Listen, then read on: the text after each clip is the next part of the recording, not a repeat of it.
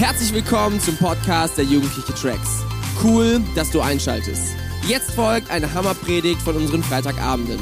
Um auf dem aktuellsten Stand zu bleiben, folg uns bei Instagram unter Tracks jeden Freitag. Viel Spaß beim Anhören. Ich bete noch zum Anfang. Seid ihr mit mir? Cool. Gott, danke für diesen Abend. Danke, dass wir dich schon feiern konnten im Lobpreis. Und danke, dass du heute Abend auch einen Plan hast mit dem, was ich sagen werde. Und ich bete, dass es nicht meine Worte werden, sondern deine Worte und dass das unsere Herzen verändern wird. Amen. Goldgräber, ich finde es auf Englisch lustiger, es heißt Gold Digger. Finde ich irgendwie witziger. Und ähm, genau, nochmal eine kurze Einladung, bevor ich es nachher vergesse. Wer alles Instagram hat, darf jeden Tag auf Instagram sich die Track Story anschauen und die dementsprechenden Verse lesen. Das heißt, wir lesen zusammen die Bibel, wir lesen zusammen den Epheserbrief innerhalb von drei Wochen durch und lassen uns das konsequent zusammen machen. Ich habe es diese Woche auch nicht immer gemacht. Ich lese einen anderen Leseplan, darüber rede ich gleich. Aber ist okay. Cool. Ich soll am Anfang ein bisschen darüber erzählen, wie teile ich meine Erfahrung mit der Bibel. Und ähm, was ich irgendwie voll auf dem Herzen hatte zu sagen war, dass es die Bibel kein Buch ist, was man einfach durchliest. Hast du mal nachgeguckt, wie viele Seiten deine Bibel hat, ohne im Handy nachzugucken? Wer hat alles eine Bibel mit? Krass. Dann schau doch mal nach, wie viele Seiten sie hat und dann sagst du nachher Bescheid. Ich habe in der Uni gelernt, ich studiere Theologie auch, also äh, Theologie und Französisch auf Lehramt und äh, da haben wir gelernt, dass die Bibel ein ganz bestimmtes Papier hat, damit man überhaupt so viel draufdrucken kann, weil gar nicht so viel in ein Buch passen würde, weil das Buch sonst so fett wäre. Genau, und ich möchte einfach euch ein bisschen erzählen, wie ich äh, Bibel lese und was ich davon halte. Ähm, ich finde es richtig wichtig, habe mir wieder angewöhnt, das Bibelbuch zu lesen. Jeder hat bestimmt diese App, Dominik hat die letzte Woche vorgestellt. Und ich mag diese App, ähm, die zeigt mir mal an, wie lange ich schon gelesen habe. Ich bin fast bei 500. ähm, sie hat Bibellesepläne, die richtig praktisch sind und sie zeigt mir jeden Tag einen Vers an. Also muss ich fast nichts machen. Aber wenn du die Bibel nur am Handy liest, kennst du die Bibel gar nicht so richtig. Wann kommt welches Buch? Wisst ihr überhaupt, wo Epheser ist? Neues oder Altes Testament? Nach welchem Bibelbuch kommt Epheser? Galater. Schade. Aber das ist nicht schlimm, weil wir uns ja alle darin trainieren, die Bibel besser kennenzulernen. Und ähm, genau, mir hilft es einfach immer wieder, mein Bibelbuch verliert nie seinen Akku. Das finde ich richtig praktisch. Und deshalb äh, fände ich es cool, wenn wir einfach auch damit anfangen, die Bibel richtig zu lesen und kennenzulernen. Trotzdem empfehle ich euch, ich lese jeden Abend, bevor ich schlafe, lese ich immer die Bibel und bete. Immer, weil ich mir das vorgenommen habe. Es gibt Leute, die machen das morgens. Ich bin morgens nicht so gut drauf. Dann höre ich lieber Lobpreis. Äh, und dann, ja, habe ich mir aber vorgenommen, weil ich so wichtig finde, dass mein letzter Gedanke und dass ich meinen Tag mit Gott abschließen kann. Und ähm, ja, warum das Wort Gottes so wichtig ist, darauf komme ich gleich. Ich will euch einfach noch ein lustiges Beispiel erzählen. Denn durch die Bibel lernst du Sachen. Und nicht nur einfach so, weil das ein Geschichtsbuch ist, also auch, aber es ist nicht nur so ein Lehrbuch, sondern es ist ein Buch, wo der Heilige Geist durchwirken kann. Und das habe ich einmal erfahren, das war äh, über die Weihnachtszeit hin, da habe ich ähm, bei meiner Mama übernachtet, das ist ja über die Feiertage, ist praktischer. Und ich saß morgens am äh, Tisch und war so alleine am Frühstücken. Und ich war so, ja, höre ich jetzt Musik? Lese ich jetzt Bibel? Ich weiß nicht. Dann habe ich so die Bibel-App aufgemacht und dachte so, okay, mal gucken, was ist denn der Vers des Tages? Dann war so Vers des Tages. Der Mensch lebt nicht vom Brot allein. Und ich dachte so, ah ja, gut, ich frühstücke gerade, ich weiß Bescheid und äh, war so am Essen, habe so weiter in der Bibel gelesen und dachte so, ja, das ist ja ein guter Start. Und dann habe ich ähm, weitergelesen. Ich habe gerade so ein Buch gelesen gehabt, äh, Crash the Chatterbox, ist richtig gut. Und dann lese ich so und auf einmal steht der Vers, der Mensch lebt nicht vom Brot allein. Und ich dachte so, ah ja, okay, ich habe eine Message bekommen und nicht nur einfach so, sondern der Heilige Geist hat nicht nur über die Bibel-App, sondern auch über das Bibelbuch zu mir geredet und mir nochmal klar gemacht, hey, es ist egal, was es auf der Erde gibt, aber der Mensch lebt nicht vom Brot allein, sondern von Gott allein. Und wir brauchen Gott im Leben. Und genau, das ist einfach so ein Beispiel. Es gibt auch noch andere Beispiele, aber genau, jetzt möchte ich einfach weitermachen und einmal schon mal die erste Folie zeigen, was ihr da seht. Die, ich weiß nicht, ob die Qualität so gut ist, aber man sieht, was es ist, oder? Ein. Richtig, ein umgefallener Baum.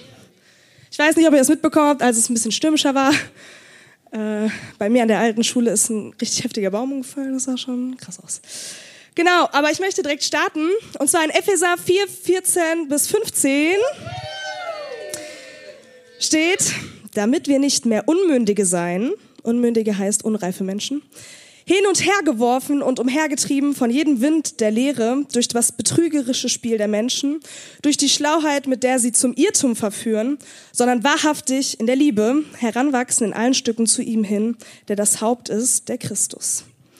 Und ich fand das so krass, weil, können wir den Baum sehen? Weil sonst, genau. Äh, weil das so krass ist, weil äh, ich damit irgendwie einsteigen möchte, bevor ich in diese drei Fragen reingehe. Wenn du Gottes Wort kennst, dann lässt du dich nicht hin und her wehen. Wenn du weißt, was da steht, dann kann jeder andere irgendwas sagen. Du wirst sagen, nö, das stimmt nicht. Wenn wir, also ich weiß nicht, wer schon mal Goldsieben war oder Gold, ein Goldgräber war, aber wenn man das Gold so siebt, dann hat man ja eigentlich nicht nur Gold, außer du hast Glück, aber man hat so Gold und das ist meistens eher ein bisschen kleiner und man hat so Steine wenn du nicht weißt, was Gold ist, ja, dann kannst du es nicht von den Steinen unterscheiden. Und so ist das mit Gottes Wort auch, weil wenn du nicht weißt, dass das Gottes Wort ist und dass das das Gold ist, sondern du nimmst dir den Dreck, dann hast du nichts davon. Sondern halt wirklich daran fest und das finde ich so cool, was steht auch in Epheser 4. Ich starte jetzt aber mit Epheser 3 und ähm, genau, will euch vorher nochmal sagen, welche Fragen wir haben. Dazu PowerPoint 3. Cool, die drei Fragen, die wir jetzt auch äh, letztes Mal hatten. Erste Frage, was sagt mir der Text über Gott? Zweite Frage, was sagt mir der Text über den Menschen? Und dritte Frage, was sollte ich tun? Gute Fragen. Cool, dann möchte ich einmal den Vers vorlesen. Ähm, in Epheser 3 ab 17 bis 21. Also ihr müsst gut zuhören. Ich werde zwar auf die Punkte eingehen, aber es ist mal gut. Also ihr könnt ja mitlesen. Es ist mein Gebet, dass Christus durch den Glauben in euch lebt. In seiner Liebe sollt ihr fest verwurzelt sein. Auf sie sollt ihr bauen. Ja, ich bete, dass ihr diese Liebe immer tiefer versteht, die wir doch mit unserem Verstand niemals ganz fassen können. Dann werdet ihr auch immer mehr mit dem ganzen Reichtum des Lebens erfüllt sein, der bei Gott zu finden ist. Gott aber kann viel mehr tun, als wir jemals von ihm erbitten oder uns auch nur vorstellen können. So groß ist seine Kraft, die in uns wirkt. Deshalb wollen wir ihn mit der ganzen Gemeinde durch Jesus Christus ewig und für alle Zeiten loben und preisen. Amen. Was wichtig ist, es geht um die Liebe. Also wenn du jetzt mal noch mal so darauf schaust in die Mitte, da wo das Kreuz ist, dass euer Leben in der Liebe verwurzelt sein soll. Was ist die Liebe? Ich musste an das Lied denken. What is love? Naja. Aber was ist die Liebe? Und ich musste, nee, singt nicht mit. Ich musste an meinen äh, Taufvers denken in ähm, Johannes 4, Vers 16. Okay, in Johannes 4, Vers 16 steht, Gott ist Liebe. Und wer in der Liebe bleibt, bleibt in ihm. Und ich fand das so krass, weil wenn du dir überlegst, ja, ich soll in der Liebe verwurzelt sein, dann denkst du dir, okay, was genau soll ich tun? Äh, aber es ist so simpel, die Liebe ist Gott. Sehr gut. Die Liebe ist Gott. Und was sagt mir der Text über Gott? Sie sagt, Gottes Liebe ist erfahrbar. Du kannst sie erleben. Das ist nicht was, was worüber wir reden, was damals irgendwie aktuell war, weil Jesus da war, sondern du kannst heute noch Gottes Liebe erfahren. Und ähm, ja, bei Gott findest du letztendlich dann auch den Reichtum des Lebens, weil manchmal ist so, wir leben so unser Leben und wir haben irgendwelche Dinge, die wir cool finden, aber wir suchen sie in, also wir suchen unsere Erfüllung immer woanders. Wir suchen es in Anziehsachen, wir suchen es in dem neuen Smartphone, meistens Apple, ist ja immer schön, ne? Ich habe gerade noch mit jemandem darüber geredet, dass sie sich ein neues iPhone kaufen möchte. Ähm, man redet darüber, ob man in einer Beziehung ist oder irgendwelche Sachen, wo man denkt, dass sie einen mehr erfüllen. Aber den Reichtum des Lebens finden wir bei Gott. Und das steht ja auch in diesem Bibelvers. Und das dürfen wir nicht einfach überlesen, sondern da steht Kraft drin. Wir sind nicht nur Marionetten auf der Erde, die irgendwie von den ganzen Social Media oder von dem, ich war heute beim Friseur, ist ja auch egal warum, aber ich war beim Friseur wegen der Wimpernwelle, versteht keiner, ist ja auch egal. ist okay. Und dann äh, musste ich die Augen zumachen und die Frau neben mir hat mit der anderen darüber diskutiert, welches Klatschmagazin sie denn lesen möchte. Und ich dachte mir nur, warum? Also du liest daraus nichts. Erstens, dann reden die Leute nur darüber, wer sich jetzt wieder getrennt hat. Dann reden sie darüber, ich habe gelesen, sie reden sich über Helene Fischer auf, weil sie einen neuen Freund hat. Ganz schrecklich. Und ich dachte mir nur, ja, sch Und ich dachte mir nur, ich bin so froh, dass mich das nicht, ja, es macht mir nichts, weil es erfüllt mein Leben nicht. Amen. Klatsch äh, den. Cool. Amen dazu. Cool. Was ich noch krass fand an dem Vers und was wir auch nicht überlesen sollten, ist, dass Gott mehr tut, als wir ihn fragen. Und äh, momentan präge ich sehr stark in meiner Kleingruppe das Thema Gebet. Wir verlassen keine Kleingruppe ohne Gebet. Und das ist wichtig, weil Gebet einen Unterschied macht, weil Gott die Dinge tut, die auf unserem Herzen liegen. Gott ist kein Wunschbrunnen, aber Gott tut mehr, als wir ihn fragen. Gott ist so viel größer als unsere Umstände, als unsere Probleme. Und er legt immer eine Schippe drauf und jedes Mal ist man so, krass, danke, das ist toll. Und genau, letzter Punkt dazu, was Gott tut, er wirkt mit seiner Kraft in dir. Nicht nur in mir, nicht nur in der Lobpreisband, nicht nur in dem Moderator, sondern in jedem Einzelnen von uns.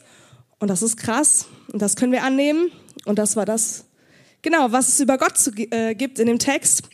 Deshalb möchte ich jetzt überleiten in den zweiten Block. Was sagt mir der Text über den Mensch? Ich fand es so cool, in dem ersten Satz stand, wenn wir an Christus glauben, lebt er in uns. Das heißt also, wir müssen einen Schritt machen auf Gott, damit er in uns leben wird. Und ähm, ich weiß nicht, ob du Gott in deinem Leben schon angenommen hast, aber es ist ein richtiger entscheidender Punkt. Wenn wir nämlich Christus in unser Leben lassen, dann verändert uns das.